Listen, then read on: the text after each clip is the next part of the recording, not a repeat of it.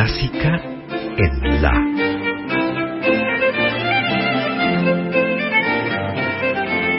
Idea y conducción, Margarita Celarayán.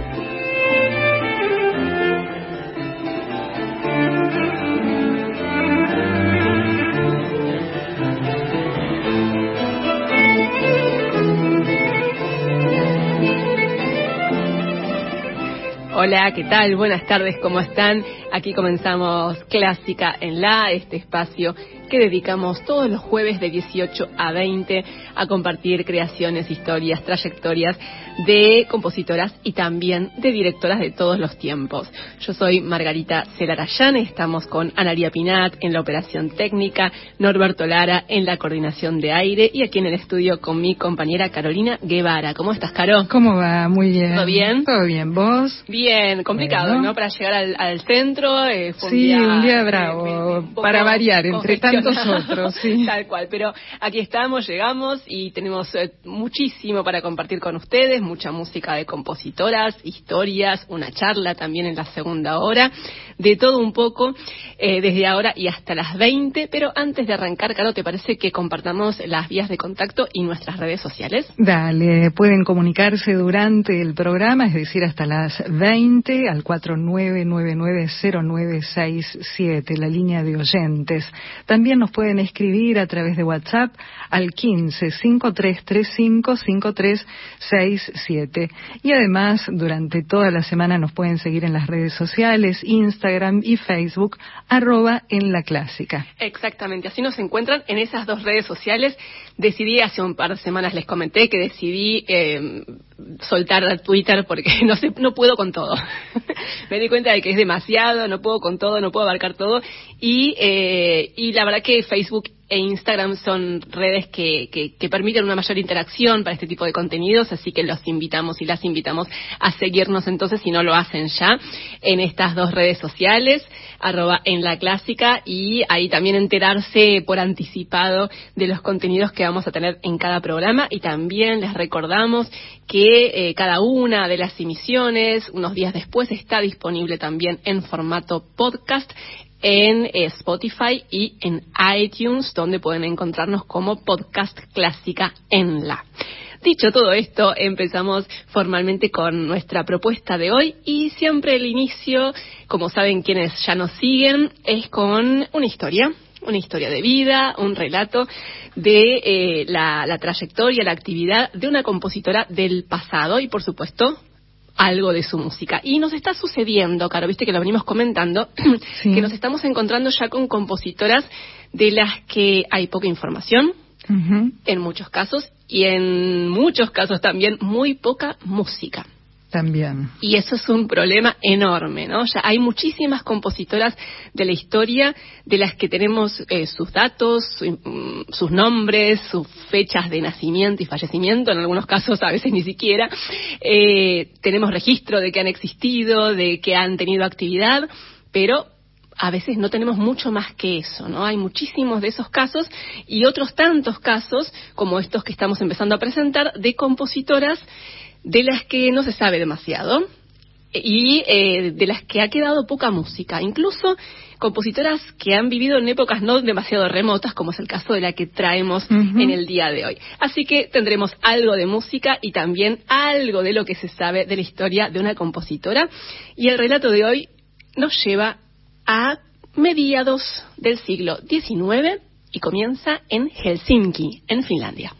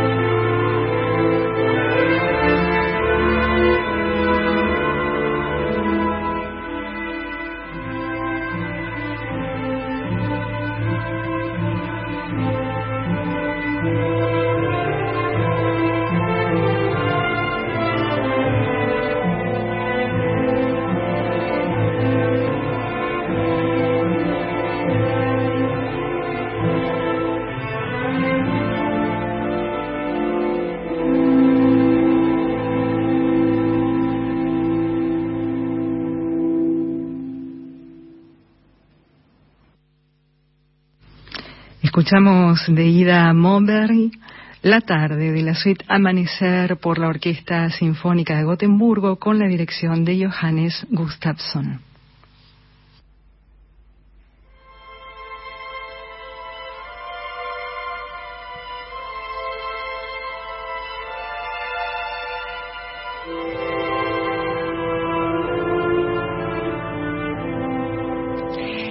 Moberg es el nombre de nuestra compositora de hoy, pero no se pronuncia exactamente así, ¿no? Carol, escuché que dijiste algo levemente diferente. Sí, aparentemente eh, ella era finlandesa, aparentemente el apellido, por lo que investigué, es sueco y se diría algo parecido a Mobari una cosa así. La G no suena tan G, sino que parecería casi una I y esa E medio abierta. Pero bueno, investigamos. Si algo, sutileza, si alguien sabe.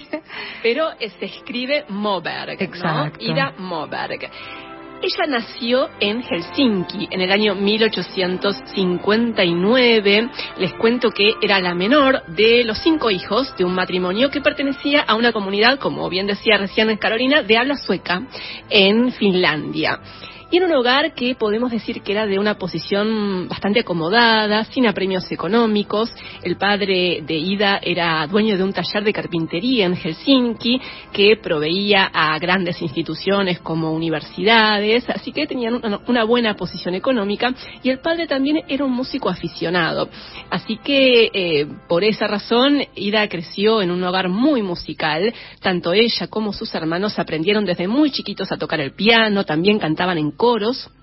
Y en esa época, estamos hablando de la segunda mitad del siglo XIX en Europa, obviamente no era habitual que las mujeres pudieran acceder a una educación formal, ¿no? Asistir a la escuela pero eh, la joven Ida sí tuvo la oportunidad de acceder a, a, instituciones educativas formales, asistió a una escuela que se llamaba Escuela Sueca de Niñas de Helsinki, donde se graduó en el año 1877. Y allí, en esa escuela de niñas, tuvo la influencia de una maestra de canto que se llamaba Anna Blomqvist, que también era directora de coro y compositora, y que se convirtió en una suerte de mentora para nuestra compositora, para, para Ida Moberg, ¿no? Les menciono esto para, para mm, mostrarles un poco esta cuestión de lo importante de, tener referentes, ¿no? De, de, conocer una figura, como le pasó a esta, a nuestra compositora de hoy, en la segunda mitad del siglo XIX, esta posibilidad de conocer a otra mujer que también dirigía coros, que componía, ¿no? Y que ejerció mucha influencia en ella desde esos años eh, de estudio todavía en la escuela primaria y secundaria, ¿no? En esos años escolares, claramente, Ida Moberg fue desarrollando su vocación musical y así fue como después de graduarse, cuando tenía alrededor, de 20 años, viajó a San Petersburgo para estudiar en el conservatorio de esa ciudad. Aparentemente la intención de ella inicialmente era dedicarse al canto, pero no se sabe realmente bien por qué. Después de ese periodo de estudio que pasó en Rusia, al volver a Finlandia, decidió dedicarse a la composición.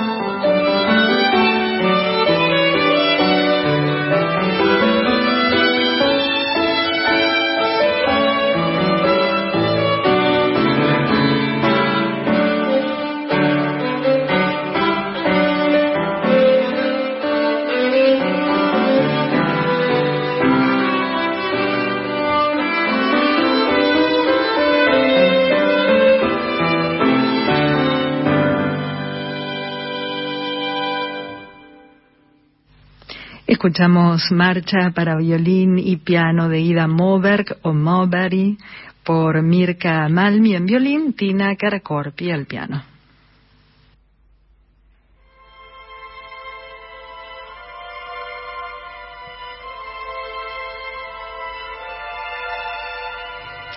Se cree que en esos años que pasó estudiando en San Petersburgo, como les comentaba hace un ratito, se cree que en, esa, en ese periodo Ida Moberg empezó a estudiar composición. Se fue para estudiar canto, pero allí tomó clases de composición por primera vez. Y al volver a Helsinki, decidió dedicarse seriamente a esa actividad, ¿no? A la creación musical.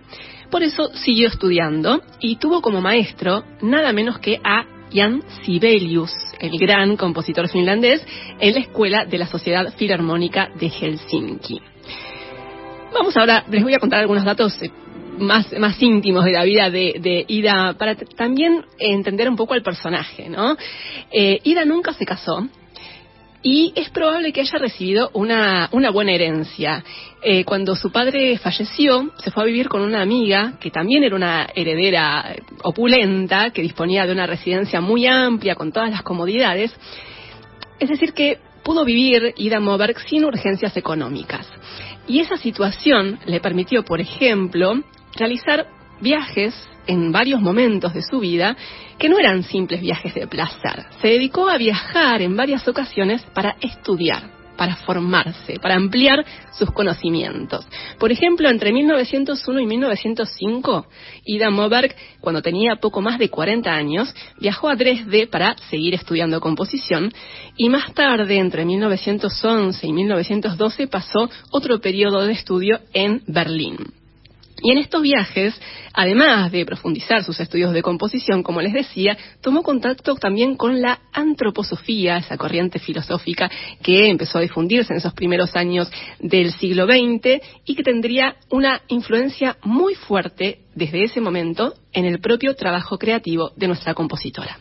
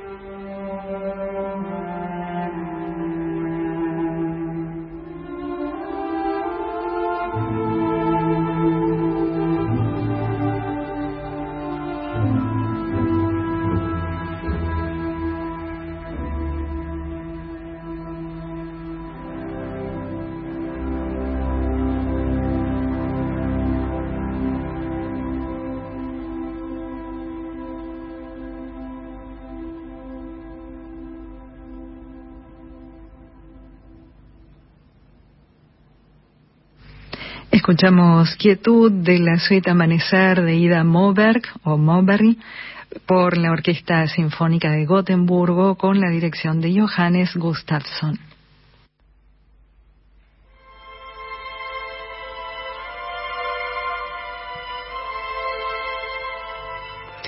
Y en esos viajes de estudio que les mencionaba hace un rato, que realizó Ida Moberg en las primeras décadas del siglo XX, además de estudiar composición, también se formó en pedagogía musical en el instituto que había fundado Jacques Dalcroze cerca de Dresde y llevó el método de aprendizaje musical que desarrolló Dalcroze, que está basado en el movimiento corporal, lo llevó a Finlandia.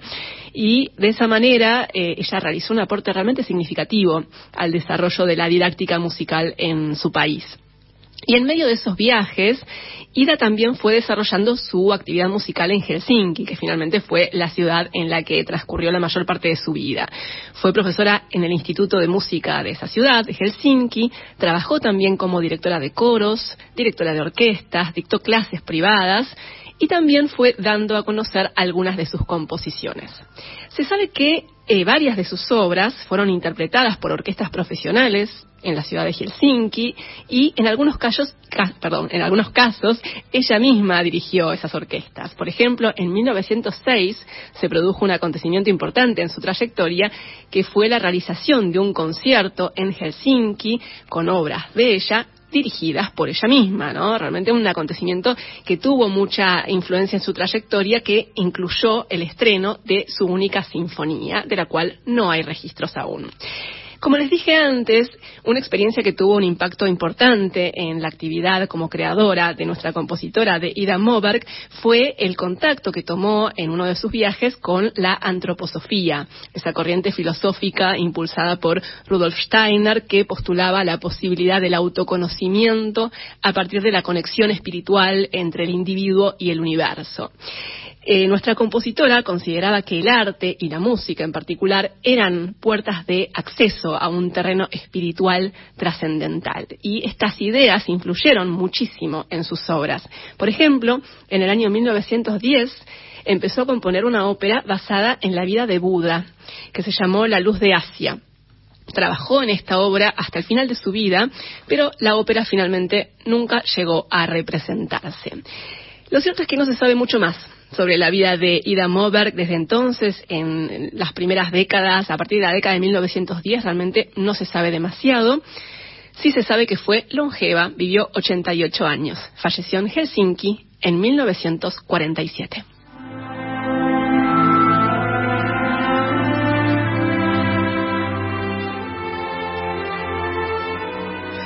Como les decía al principio, es muy poca la música de Ida Moberg que eh, se conoce, que se ha difundido, que se ha grabado, no hay nada prácticamente. La mayor parte de su producción se ha perdido. Se sabe que compuso, como les decía, una sinfonía, también una obertura, una ópera, como ya les mencioné. También escribió obras para coro, para orquesta y para coro y orquesta.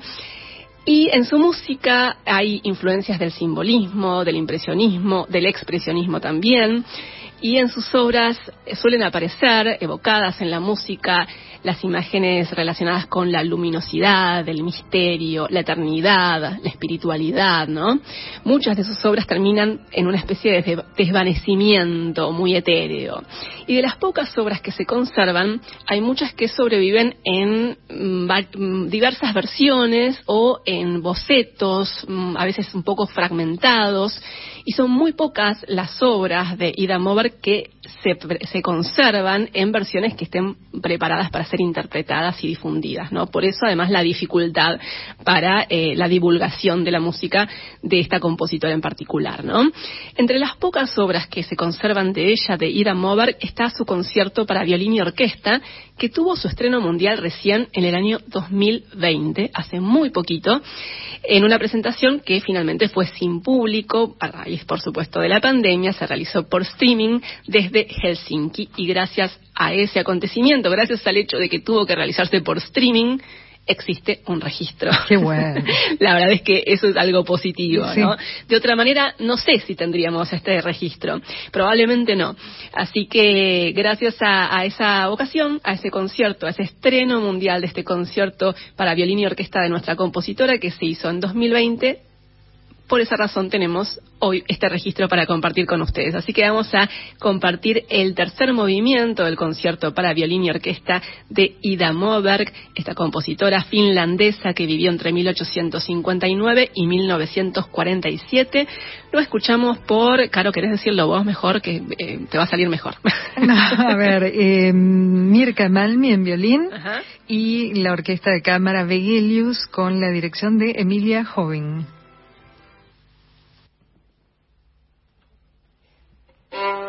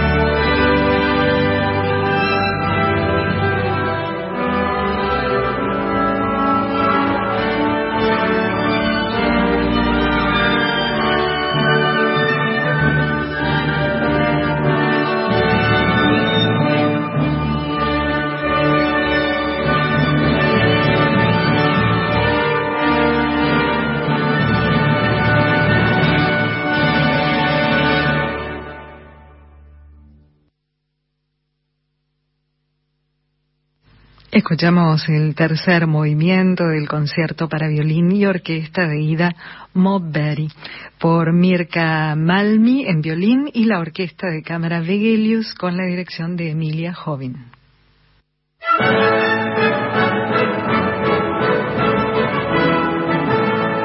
Cuando yo me volví a Chile, se me pidió ser parte de un proyecto de orquestas juveniles. Alejandra Urrutia, directora de orquesta chilena pero se me pidió hacerlo como profesora de violín y tenía estudiantes muy pequeños, entre 5 y 7 años. Y en un momento el director de orquesta no estaba y me pidieron a mí si yo podía hacer un ensayo. Y yo hice el ensayo y me encantó. Ese sentimiento así de, lo digo humildemente, ¿no? Es como que, que tú recibes algo y lo devuelves de mejor manera. Entonces, ese sentimiento que yo tuve en ese momento fue, esto es lo que quiero. La escuchaste en Clásica en La.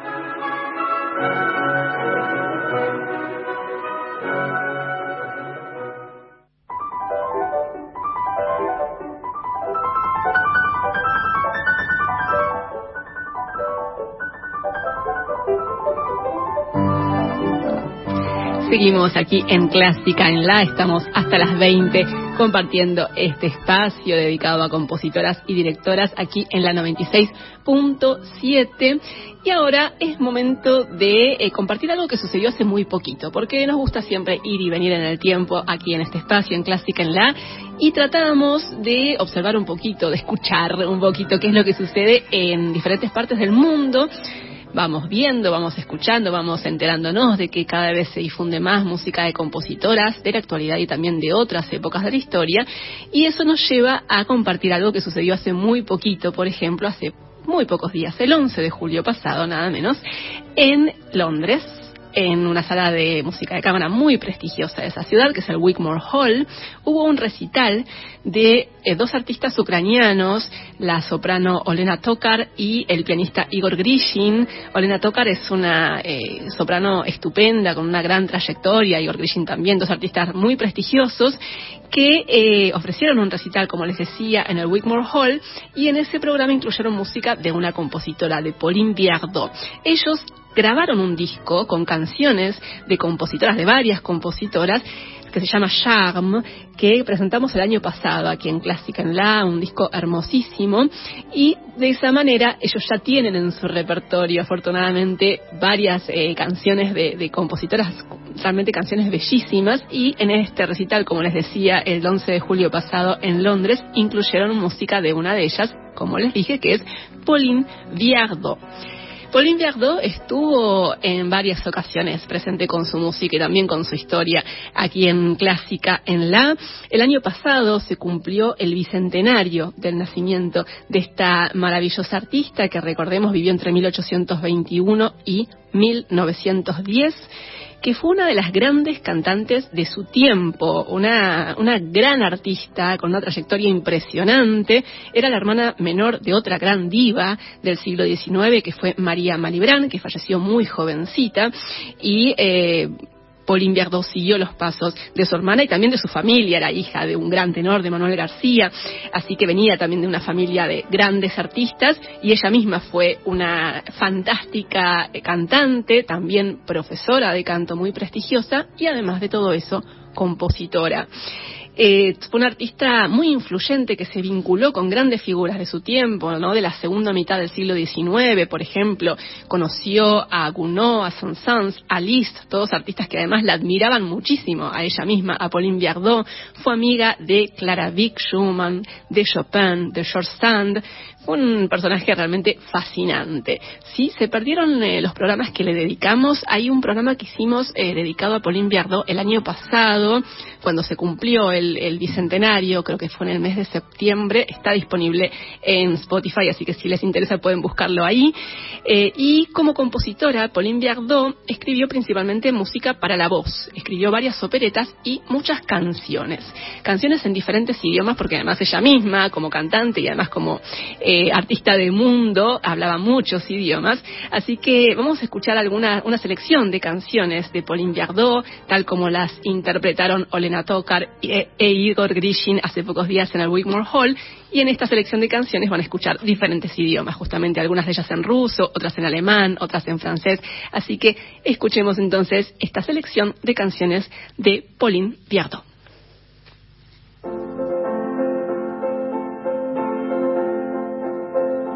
in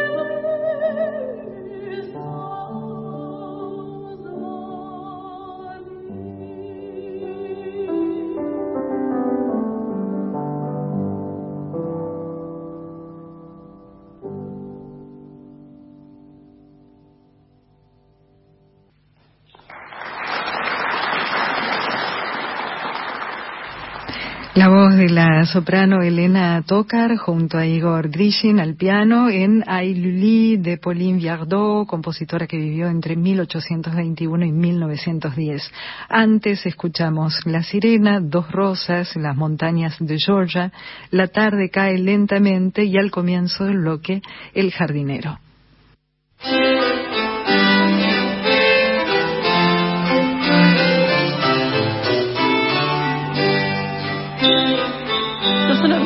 Canciones de Pauline Viardot, la verdad que me, encantan, me encantan. Muy bellas. Tiene música hermosísima, esta gran compositora y cantante, gran artista de la segunda mitad del siglo XIX, Pauline Viardot.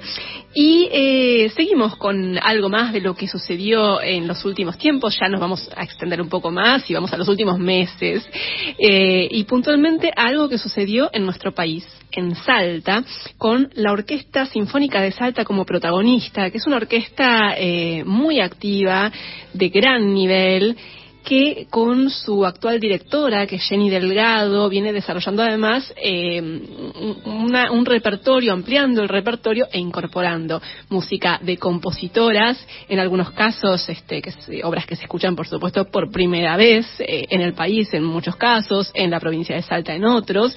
Y durante el mes de marzo, la Orquesta Sinfónica de Salta ofreció varios conciertos con Jenny Delgado y con otras directoras invitadas, que incluyeron por supuesto, mucha música de compositoras. A propósito de eso, eh, en aquella ocasión conversamos con, con la directora, con Jenny Delgado, que nos contó detalles acerca de, estas iniciativas y de esta, de esta ampliación del repertorio de la Orquesta Sinfónica de Salta. Y lo que elegimos para compartir con ustedes es eh, algo que sucedió en uno de esos conciertos en el mes de marzo pasado, que fue el estreno en Salta de la Sinfonía número 3 de Luis Sarank gran compositora francesa que también ya ha estado presente en Clásica en La con su música. Vivió, les recuerdo, entre el 1804 y 1875. Louise Farang fue de las pocas compositoras en su tiempo, en el siglo XIX, que pudo desarrollar una carrera profesional relevante, importante. Como compositora reitero y resalto, profesional, ¿no? Difundiendo sus obras, dándose a conocer, moviéndose en los circuitos eh, musicales y culturales de París puntualmente les recuerdo que ella tuvo que estudiar composición con profesores particulares porque el Conservatorio de París no admitía mujeres en aquel momento, pero curiosamente más tarde Louise Farranc se convirtió en profesora de piano en ese mismo conservatorio en el que no pudo estudiar formalmente. Y además de su actividad docente, que, fue muy, eh, muy relevante, fue una docente muy prestigiosa, también fue, como les decía, una compositora muy importante y muy prolífica que dejó obras en los más variados géneros, música de cámara, música para piano y sinfonías, y fue muy valorada en su tiempo por esas creaciones en el siglo XIX. Y esta sinfonía que interpretó en el mes de marzo la Orquesta Sinfónica de Salta, que es la Sinfonía número 3, es una obra que Luis Farranc completó en el año 1847 y es particularmente importante porque además de ser una obra bellísima, es una obra que Luis Farang completó en una época en la que no había muchos antecedentes de otras sinfonías escritas por mujeres, ¿no? Era un género que, que no era no era no era abordado habitualmente por, por las mujeres, ¿no? Ya lo hemos dicho en otras ocasiones. Eh, se consideraba inabarcable, se consideraba fuera del alcance de las posibilidades de una mujer, ¿no? Eh, componer, abordar un género tan ambicioso como la sinfonía. Y bueno, Luis Farranc en esa en esa instancia y con esos prejuicios tan instalados derribó todo, todo tipo de, preconceptos y eh, creó varias sinfonías, esta es la tercera, como les decía, y vamos a escuchar entonces el tercer movimiento de esta obra de Luis Farranc, de su sinfonía número 3, tal como la interpretaron la Orquesta Sinfónica de Salta y la directora invitada Andrea Pérez Mufdi, que es una directora argentina, nacida en Salta, radicada desde hace tiempo en Estados Unidos.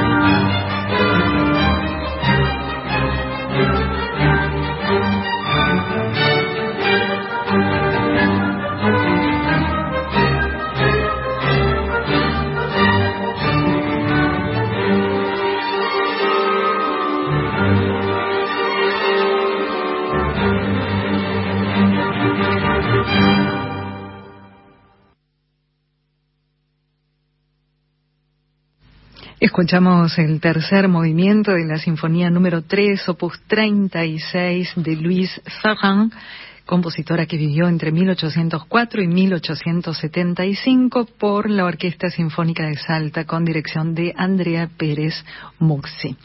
Esto fue grabado en marzo de este año en Salta.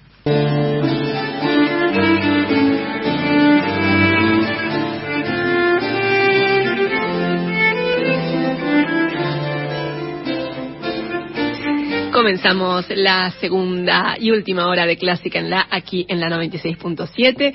Le damos la bienvenida a Josué Hualpa que nos acompaña en la operación técnica.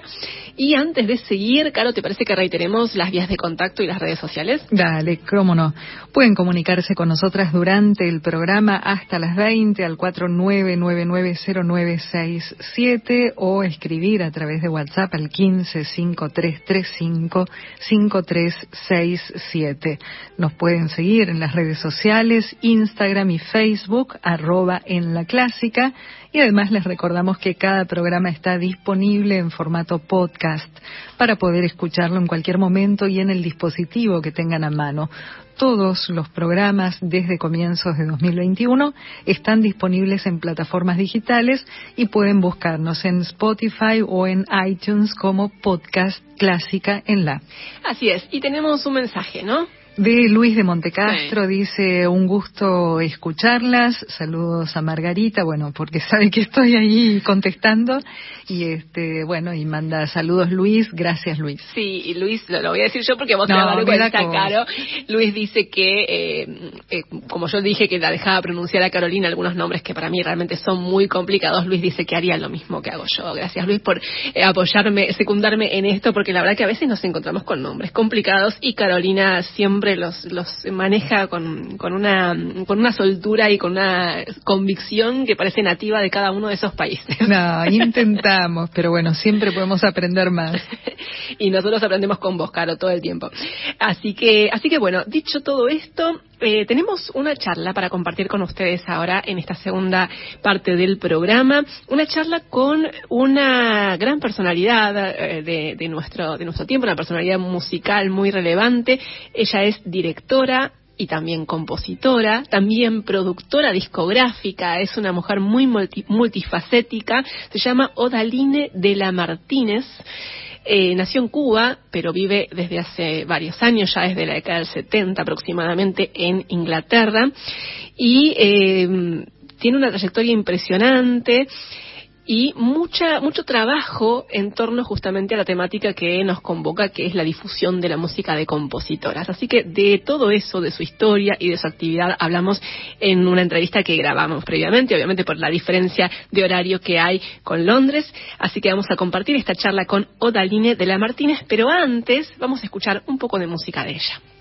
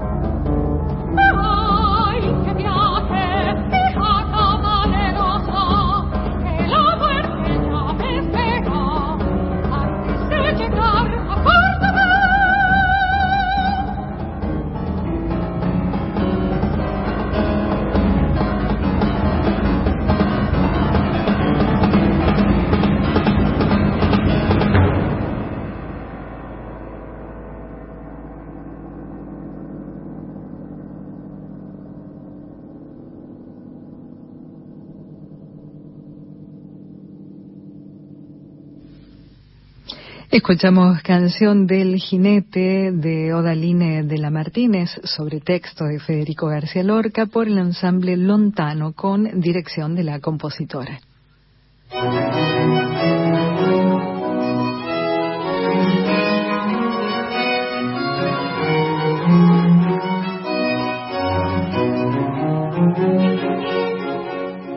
Seguimos en Clásica en La y como anticipamos hace un rato, tenemos en este momento la posibilidad de conversar con una gran artista, una gran directora y también compositora, una figura muy relevante del panorama musical y particularmente de la temática que nos ocupa, que tiene que ver con las compositoras y directoras. Me refiero a Odaline de la Martínez, que está en este momento en línea desde Londres para conversar con nosotras y es un enorme placer saludarla. Hola Odaline, ¿cómo estás? Un placer saludarte. Hola, hola, hola, un saludo muy grande desde Inglaterra a todos los argentinos que están oyendo este programa. Hola Line, bueno, es un placer enorme poder saludarte y conversar con vos para repasar un poco todo lo que, lo que viene siendo tu trayectoria, que es impresionante. Y vamos a remontarnos a los inicios, si te parece. Naciste en Cuba, ¿no? Eh, Sí, sí, sí, en Matanzas. En Matanzas. en Matanzas. Y donde vienen todos los salseros, ¿eh? Yo crecí en un pueblito que se llamaba, que se llama Jovellanos. Ajá. Pero crecí en, en Matanzas y la razón que lo digo es que todos los salseros, Celia Cruz, la Sonora Matancera y muchos de los grupos de salsa que comenzaron vinieron de Matanzas, de una provincia. ¿Y eso te llegó desde pequeña, digamos, escuchabas esa música? ¿Qué música escuchabas? Voy a decir, como, ah, como viví en este pueblito, que era una población muy afrocubana muy grande, yo me acuerdo acostándome muchas noches y oyendo los tambores, ah. los tambores de los ritos de afrocubanos, y de pronto despertándome a las 4 o las 5 de la mañana cuando yo era día y paraban los tambores, era un sonido hipnótico, pero es un sonido y una vida que me, me ha afectado toda la música, la música mía. Claro, claro. ¿Y cómo era tu familia? ¿Había músicos en tu familia? Ni uno. Mis padres eran comerciantes en Cuba. Sí. Pero yo di, me pusieron a dar clases a mi hermana Margarita y yo desde los tres años a estudiar en un pequeño conservatorio en Jovellanos que se llamaba, no me acuerdo, dos, dos hermanas que eran maestras que nos enseñaron desde un principio acerca de la música, leyendo música. Era muy buena gente y nos enseñaron a tocar el piano también. Y empezaste entonces muy chiquitita, tres años tenías nada más. Bueno, ahí lo mandaron los padres, yo no, yo no, no tengo nada que ver con eso. bueno, yo no sé, pero a mí me han dicho siempre que enseguida que entraba alguien por la casa yo me ponía a bailar. Así que debía de tener algo, ¿no? Claro. Cualquier persona que entraba yo me ponía a bailar. Y Odaline, sabemos que en algún momento te fuiste a Estados Unidos. Sí, después de, de la invasión en, en las villas, después de la invasión en el 61, mis padres decidieron que mi hermana y yo estaríamos habría menos peligro si nos íbamos a los Estados Unidos. Y mis tíos vivían en los Estados Unidos, así que nos mandaron a vivir con ellos. Y ahí fuimos. Y ahí continuaste tus estudios musicales, ¿no? Como no, como no, como no. La educación, estaban en primero Kansas y después en Arizona. La, educación en Arizona en esa época era fantástica. Eh, estudiamos hasta, como se dice, high school. Y aún a la, a la edad de high school había competencia de composición, competencias, habían grupos escolares del estado entero de cantar, de tocar en la orquesta.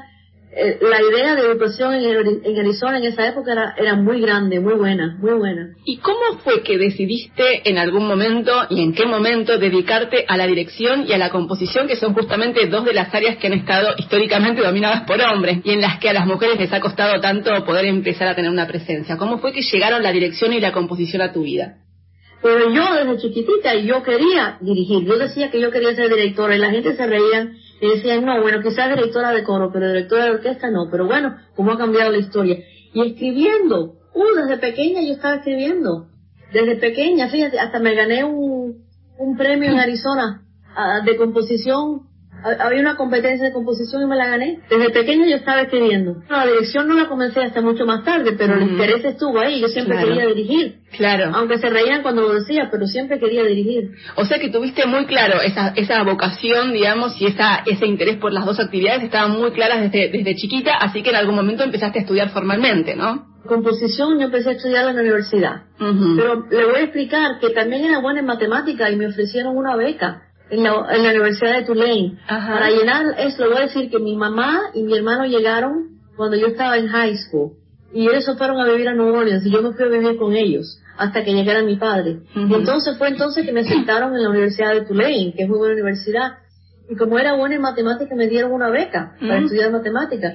Entonces tuve que confrontar la idea, o, o, me hago matemática o me hago música. Claro. Pero para mí no fue tan difícil, decidí muy rápidamente. Y enseguida que acabé de estudiar, me fui directamente a Inglaterra. Me gané becas a estudiar en Inglaterra. En, el, en la Real Academia de Música, sí.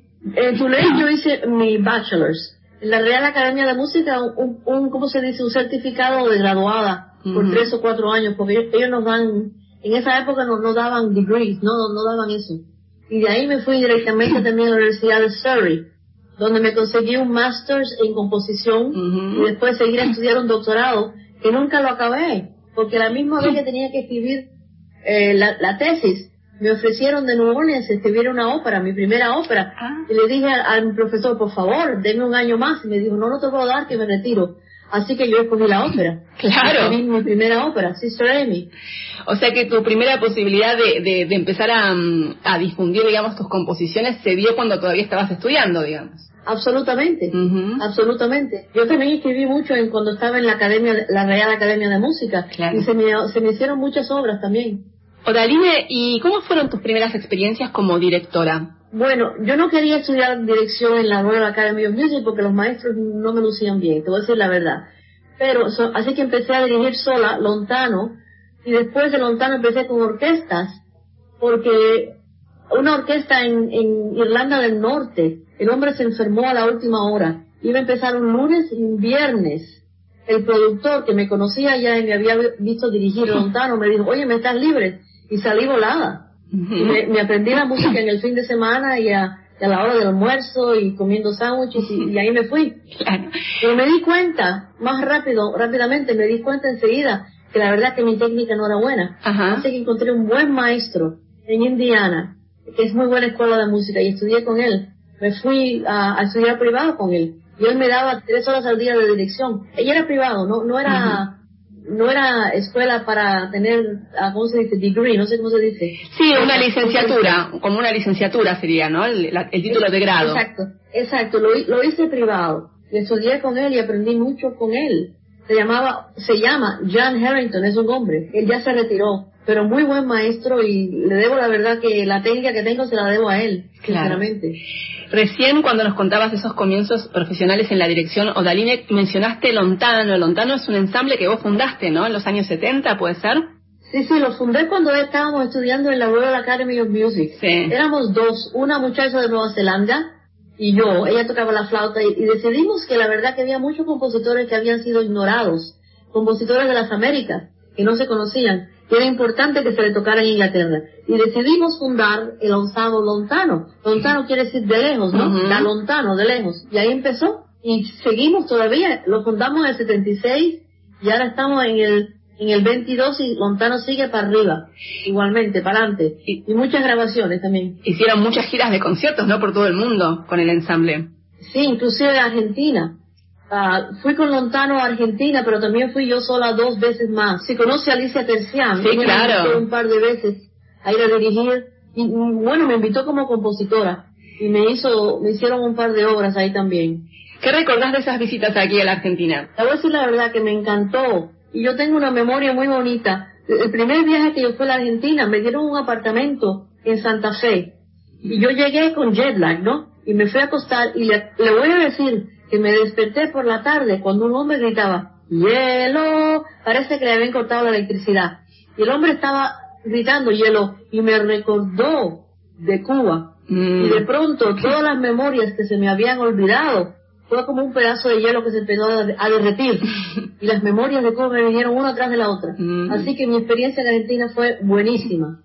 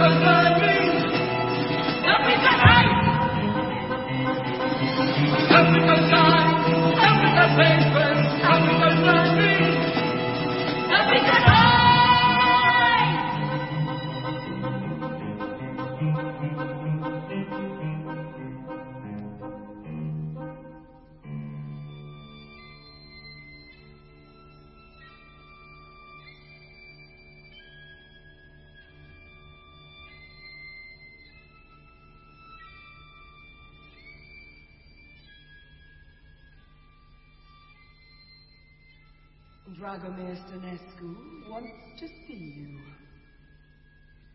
He has got the ice with eggs painted on it, made specially for the peasants.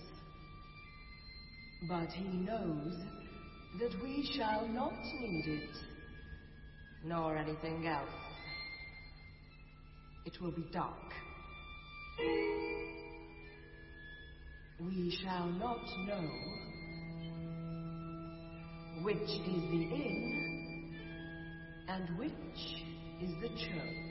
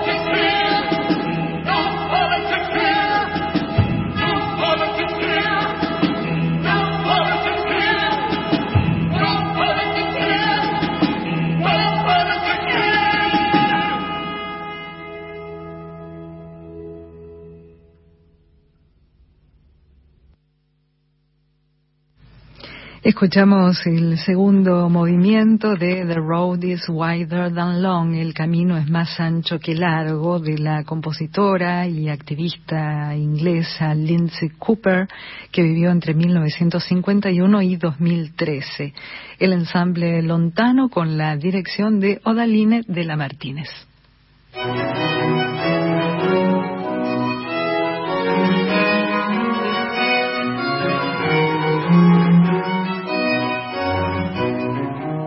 Estamos conversando con Odaline de la Martínez, compositora y directora, nacida en Cuba, radicada en Inglaterra desde hace muchos años y con una trayectoria impresionante y riquísima. Hace un rato, Odaline, mencionabas que con el ensamble Lontano que fundaste cuando todavía eras estudiante en la década del 70, tenían esa inquietud por eh, difundir música que no tenía eh, difusión justamente en las, en las salas de concierto. Y eso es algo, una inquietud que te ha marcado a lo largo de toda tu trayectoria, la inquietud por la difusión de música que no es tan difundida, de compositores contemporáneos y también de compositoras. ¿no es Música, música, música de Latinoamérica. Y de Latinoamérica. Música de las Américas. Claro, de las del Américas. norte, del centro y del sur, que no se conoce en Europa. Se conocen unos cuantos nombres, pero eso es todo. Y había tantos buenos compositores que venían de ahí que decidimos que va, eso no se puede seguir ignorando, hay que empezar a tocarlos. Y hemos tocado muchos, todo con premieres ah, de este país. Y, y también grabamos mucho para la radio, para la BBC, para otras radios europeas y también en discos, muchos discos. ¿Y cómo surgió esa inquietud por eh, difundir este repertorio que no tenía difusión y que no era conocido? ¿Cómo surgió en vos esa inquietud? Bueno, eh, me parece que era una necesidad, siendo mujer y compositora, y viendo en particular cómo se ignoraba tantas mujeres compositoras, era importantísimo que se tocara la música. Y también la música latinoamericana. En este país, por ejemplo, no se conoce a Villalobos, Dios mío del cielo, ¿quién no va a conocer a Villalobos? Y cosas así, ginasteras, tocamos mucho ginasteras, Ujú. guastavino. Hemos hecho muchos compositores latinoamericanos, americanos también del norte, y también mu- muchísimas mujeres. Entonces fue cuando decidimos fundar a, a la compañía de disco. Sí, y eh, ya que mencionas además a las, a las compositoras, de las cuales este, has sido una gran defensora y te has ocupado de difundir muchísima música, por ejemplo, contribuiste muchísimo a la difusión de una gran compositora británica que es Ethel Smythe, ¿no? Que actualmente está siendo valorada con más justicia, pero vos fuiste una pionera, ¿no? En la difusión, en la grabación y en el, el estreno de sus obras. Absolutamente, absolutamente. Le descubrí sus obras, las encontré, encontré quien las copiara, se la, se la hice en, en, en los proms de la BBC, que eh, parece que son bastante conocidos, encontré compañías que la grabaran y hoy en día me siento orgullosa de que se le ha redescubierto, pero se le ha descubierto después de mucho trabajo. Y perdona que lo diga, pero mucho de ese trabajo fue mío. Sí, Perdón, ¿eh? absolutamente. No me gusta hablar así. Pero es la verdad, es, es la verdad, ¿Verdad? la pura verdad. ¿Y cómo fue que tomaste contacto con la música de Ethel Smythe? Bueno, había una, un festival de música de mujeres aquí en Londres en el 90 y me pidieron que, hiciera, que pusiera junto una orquesta de mujeres. Entonces empecé a buscar ah, repertorio y me dijeron, tú has buscado a esos más. Y empecé a buscar y encontré eh, en fotocopias una pieza de ella que se llamaba Serenata en Re y me encantó. Y la toqué en muchos lugares, inclusive en, en ah, Brasil, en los Estados Unidos, en muchos lados. Y, y así empezó la así empezó la- el descubrimiento de ella. Me enteré que había hecho varias óperas y me enteré que la primera de ellas, Los naufragiadores, en español, The, The Wreckers, no se habían oído en este país por 30, 40, 50 años. Y entonces me puse en contacto con la BBC, por favor, ¿la podemos hacer? Me dijeron que sí Mm. y la grabamos. Y de ahí encontré otra compañía que tenía interés de otra ópera de ella y la grabamos. Ah, todo tipo de óperas. Y, y las hemos hecho, porque es importantísimo ese trabajo. Y claro, se ha redescubierto. La acaban de hacer aquí en Glyndebourne y la van a hacer en Houston Opera Sí. este año también. Sí, en los proms creo que también la van a, van a hacer una ópera de ella este año.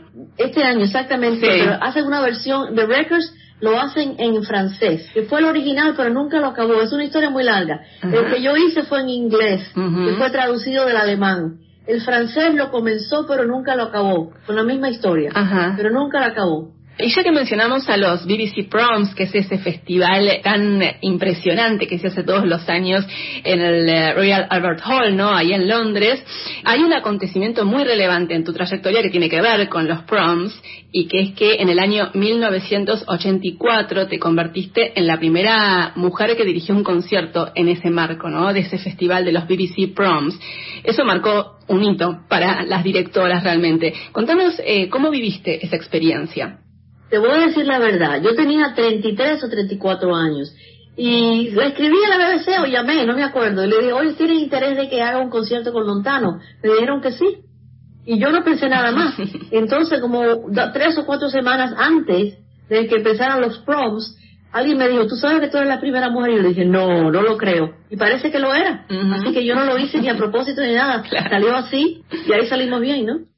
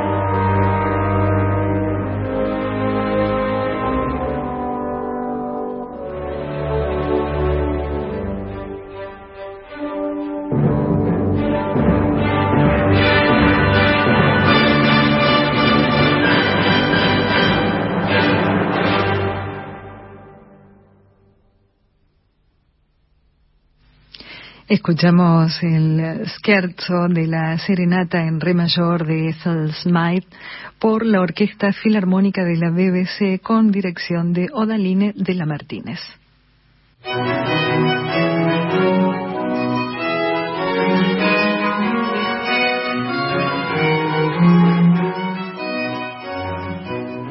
Estamos conversando con Odaline de la Martínez, gran directora y compositora nacida en Cuba, radicada en Inglaterra y repasando un poco su extensa y exitosa, notable trayectoria.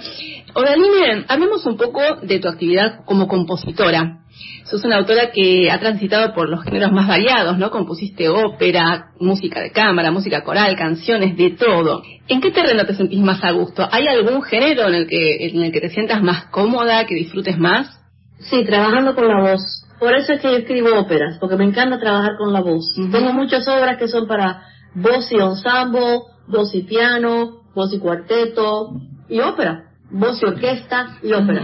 Y he escrito ya una, dos, bueno, mi segunda ópera es en tres partes, así que digamos que he escrito cuatro óperas, porque todos Ujú. se pueden, es una trilogía. Y estoy empezando mi quinta.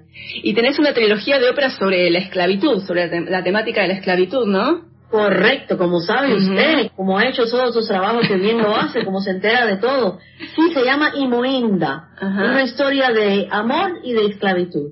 Y ella, ella era una muchacha, bueno, es una historia, y acaba en Cuba, empieza en África, continúa en el Atlántico cuando los pobres esclavos estaban, tra- ah, los tenían muy maltratados en, en, en, en botes, en naves, y acaba en Cuba, cuando llega a Cuba y, y se encuentra con su amor de nuevo. Ella estaba enamorada de un hombre, de un, de un príncipe, en África, y no lo dejaron casarse, y cuando resistieron a eso, lo mandaron a esclavitud. Y entonces se reencuentra con él de nuevo en Cuba y entonces ahí ahí se ve todo como sufren, como sufrieron los esclavos, como sufrieron todo. Se puede ver todo, pero también hay mucha música que me parece que es bonita y hay mucha afromúsica, o sea, se, mi memoria de los tambores que me mencioné que mencioné al principio volvieron todos y escribí mucha música para tambor, hay mucho baile con, con cuerdas y tambores. Y la orquestación es cinco cuerdas, cuatro tambores y piano eléctrico. Y hay mucho, mucho, mucha música afrocubana en, en el término de, de ritmo, en términos de cantos.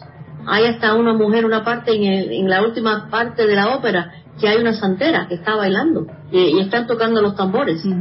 Es decir, que incorporaste muchísimo las influencias que conociste desde muy chiquitita, ¿no? En tu Cuba natal. De acuerdo.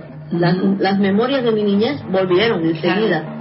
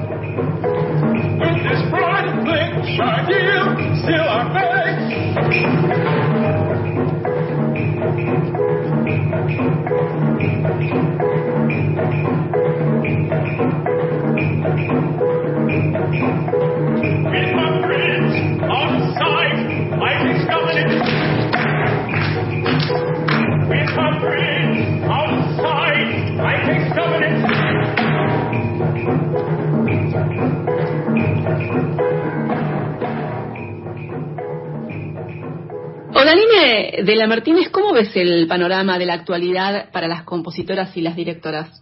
Bueno, ha mejorado muchísimo. Si, si usted ve la historia de las directoras en la historia de la música, comienzan, hacen bien y desaparecen. Comienzan de nuevo, nuevas, hacen bien y desaparecen.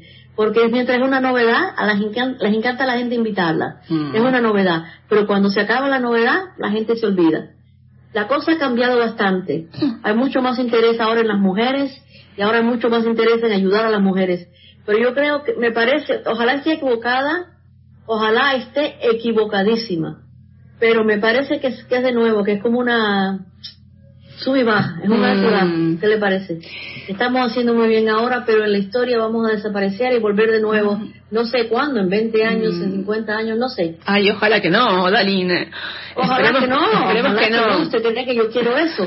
Pero eso es lo que se ve en la historia. Mm, sí. En la época, en, en la Edad Media, se Mm. veían las mujeres que cantaban que, que y desaparecían, que, escribían música y volvió de nuevo. Y si ustedes, por ejemplo, en Inglaterra, en los años de los 1920, en los prom, comisionaban mujeres compositoras, se desaparecieron en los 30, volvieron de nuevo en los 60, se desaparecieron. La lucha por los derechos de mujeres empezó de nuevo en el 80 y muchas mujeres empezaron a tocar y se les conoció de nuevo, pues se perdieron y ahora estamos en, en el siglo XXI y está empezando de nuevo el interés de las mujeres. Ojalá que permanezca, es lo mejor que yo quiero, pero yo no sé, la historia es como es, ¿no? Sí, es cierto. Yo lo que veo de, de tal vez diferente en, en la actualidad, bien entrado el siglo XXI, lo que veo es que hay muchas más, ¿no? Muchas más mujeres, compositoras, directoras que tienen más visibilidad que en otros momentos, que vienen con muchísimo impulso y con, con una actitud de querer abrirse camino, ¿no? La De voluntad luchar. la- de luchar, De luchar. exactamente. Es verdad, es un nuevo siglo. Quizás la mentalidad del, sig- del siglo XXI haya cambiado, no sé. Eh, Oye, pero hay cientos y cientos de mujeres directoras. Hay una señora am, israelita, israelí, que, que tiene un programa de radio y todos los días ella pone en. Facebook la fotografía de una nueva directora y está como en los 300 y pico ahora Sí. y sigue poniendo todos los días. Sí. Así que hay muchísimas. Sí, Talia Hay muchísimas compositoras. Pero la historia es la historia. Ay, mira, cierto. ojalá que yo esté equivocada. Tú sabes lo alegre que yo voy a estar. Mm. Si sigue la mujer para adelante y si seguimos derecho. Pero la cuestión es, depende, porque el poder no está en las manos de las mujeres. La mayoría del poder está en las manos de los hombres. Mientras que nos dejen avanzar y luchar, estamos bien. Pero el día que decidan, se acabó la cosa, mijita, Ujú. ¿qué vamos a hacer? Yo tengo la esperanza de que mm, estas nuevas generaciones también de, de mujeres y de compositoras y directoras vienen con esa impronta y con esas ganas de luchar y no dejar que se les cierren las puertas tan fácilmente, me parece. Ojalá, no sé, veremos, ya veremos. Ojalá, Por lo ojalá, pronto ojalá. seguiremos. Odaline de la Martínez, contanos un poquito acerca de tu actividad actual, eh, ¿estás componiendo en estos momentos? ¿Qué proyectos tenés? Estoy componiendo mi próxima ópera. Bueno, Ajá. acabo de escribir tres obras, uno para un grupo en Bélgica que se llama Danzas Cubanas, otro para un percusionista que se llama Short and Sweet, corto y, corto y dulce, ah, y una tercera que era para cuarteto de cuerdas y voz, que se titula Cuatro poemas afrocubanos, basados en poemas de Nicolás Guillén, y ese se ha hecho muy popular. Acaban de grabarlo la Royal Philharmonic Orchestra aquí, hay interés de hacerlo en Nueva York. Bueno, me escribieron lo quieren hacer en Nueva York, me escribieron lo quieren hacer en Canadá, así que esa obra ha salido muy bien, pero también estoy planeando ah, mi próxima ópera con mi prima hermana Alicia Catá, Alicia Catá Martínez. La estamos trabajando y se llama Esperanza. Es también una historia cubana. Qué bueno. ¿Y cómo es el trabajo? Me imagino un trabajo monumental, ¿no? De componer una ópera, has compuesto ya varias, como nos mencionabas, y es un terreno en el que te sentís mu- muy, muy a gusto, pero es un desafío enorme. ¿Cómo te organizas en el trabajo, en la rutina, para concretarlo? Primero hay que tener el libreto. Si el libreto no puede ir a ningún lado, entonces te pones a trabajar el libreto. A ver, el libreto ya te da la forma. Eso es lo bueno. Ya que tú estás de acuerdo con la escritora de cómo va a ser el libreto y cómo va a ser la historia, ya tienes casi toda la forma. Así que la parte importante después que tenga la forma es poco a poco, todos los días, te pones a escribir, a trabajar. Yo escribo hasta cierta hora y entonces al final del día paro para ver si el otro día yo lo miro de nuevo, si es basura o no. Si es basura, empiezo de nuevo. Si no es basura, sigo adelante. Es importante ser autocrítico. ¿Entiendes? Y todos los días uno trata de escribir. Pero además yo tengo otros proyectos que yo tengo que hacer a la misma vez, ¿no? ¿Y cuáles son esos otros proyectos? Tengo una compañía de discos que se llama Ujú. y tiene una colección enorme de mujeres compositoras. Yo no sé si usted la conoce. Sí, claro. ¿La conoce? Sí. Y tiene una gran cantidad de, de obras de latinoamericanos, También. latinoamericanas, de mujeres compositoras de Inglaterra, de Latinoamérica, de los Estados Unidos, y seguimos sacando, seguimos sacando. Y acabamos, ya sacamos dos de compositoras afroamericanas, Ujú. una de, de Florence Price, que es un nuevo descubrimiento, y otro de varios compositores, am, compositoras afroamericanos, digamos. Y entre ellas, déjame ver aquí tengo, entre ellas la música de um, Margaret Bonds, que para mí es una compositora de una gran calidad. Sí. De Margaret Bonds, Nora Holt, Betty Jackson, Helen Hagan, de todo. Fantástico trabajo, realmente porque porque eh, volvemos a lo mismo, ¿no? Música que no ha sido grabada antes, que no se conoce, que no se difunde y es realmente valiosísimo ese, ese- esa labor que hacen con tu sello discográfico, y con tu ensamble y con las orquestas que dirigís de impulsar la difusión y la grabación, ¿no? De estas obras, lo importante que es que se graben también. Y también grabándola, eso quiere decir que eso está para el futuro. Claro. Tú puedes dar un concierto y cuando se acaba el concierto se acabó. Si no tienes grabación, se acabó, se olvida. Tal cual. Pero con discos, gente de 50 años, yo espero, podrán buscar el disco y ver el disco y oír la música. Exacto, ¿Entiendes? Que eso es aún más importante. La grabación es más importante casi casi que tocarla en público. Porque la tienes difundida ya para un futuro.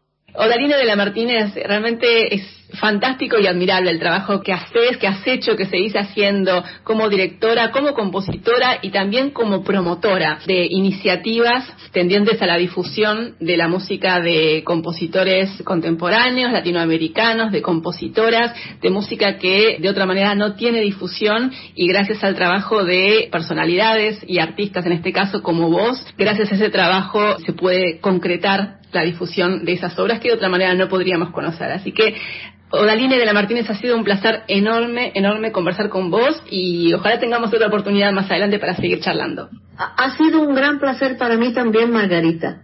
Usted está muy bien preparada, usted sabía de todo, usted sabía exactamente de dónde venía y dónde iba. Así que ha hecho un muy buen trabajo y le, le agradezco que me haya llamado.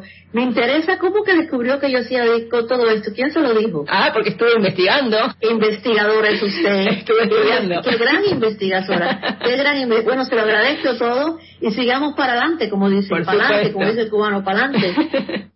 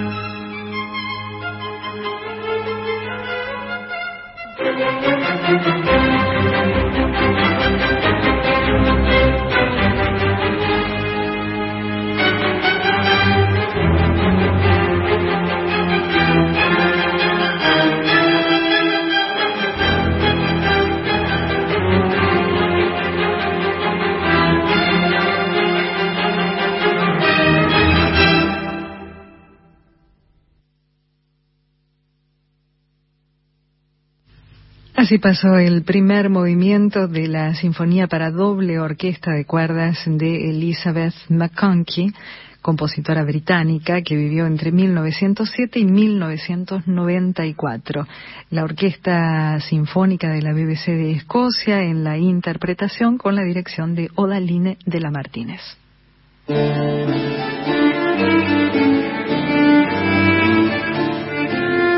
Y así llegamos al final de Clásica en la del día de hoy. Carolina Guevara, muchísimas gracias por la compañía en este recorrido. Un placer como siempre. Gracias también a Josué, Josué Hualpa, que nos acompañó en la operación técnica en la segunda hora, Norberto Lara en la coordinación de aire y muchísimas gracias a ustedes por la compañía de siempre. Nos volvemos a encontrar el próximo jueves a partir de las 18 aquí en la 96.7. Chao.